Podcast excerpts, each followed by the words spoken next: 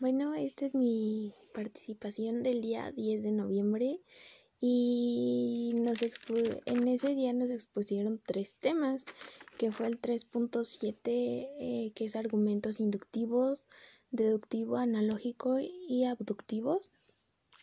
Y bueno, pues eh, lo que de lo que yo tomé nota es que es un, un, argumento es la expresión oral o escrita de un razonamiento o idea mediante el cual se intenta probar o justificar una proposición.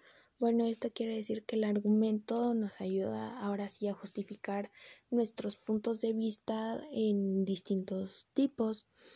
El argumento también se compone de premisas y conclusiones. Bueno, esto quiere decir que las partes de la premisa y las conclusiones ayudan a que el argumento tenga validez.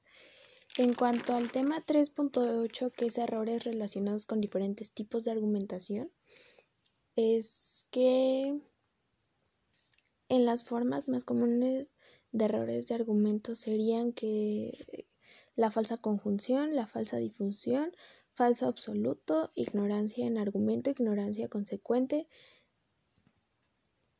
petición de principio, homoimia o equivocación. Y bueno, eh, también que el error que usualmente más cometemos es expresar argumentos que parecen buenos pero no lo son, que parecen válidos pero son inválidos y cuando sus premisas son verdaderas y sus conclusiones son falsas. En cuanto al tema 3.9, que es negación del antecedente, la negación del antecedente se comete al argumentar ya que se la verdad de las premisas no garantiza la verdad de la conclusión.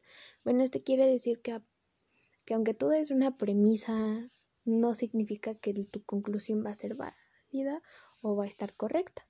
Y pues eso sería mi participación.